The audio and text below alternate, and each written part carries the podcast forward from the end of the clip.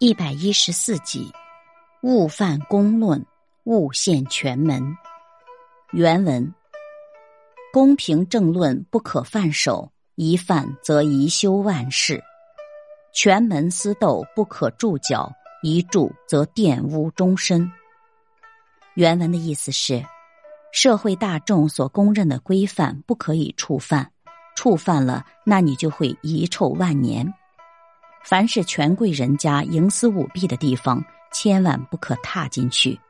走进去了，那你的一辈子清白人格就被玷污。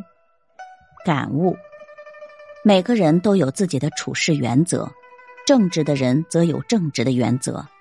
一个有操守、讲气节的人，宁可贫困也不依附权贵，因为那种阿谀奉承达官贵人的言行和正直的人格水火不容。一个正直的人，同样不会去违背公德、触犯国法。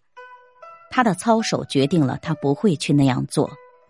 正因为不依附权贵，又奉公守法，那么就不可能去坑害公家致富、污损别人发财，他就会安贫乐道，保持清白的人格。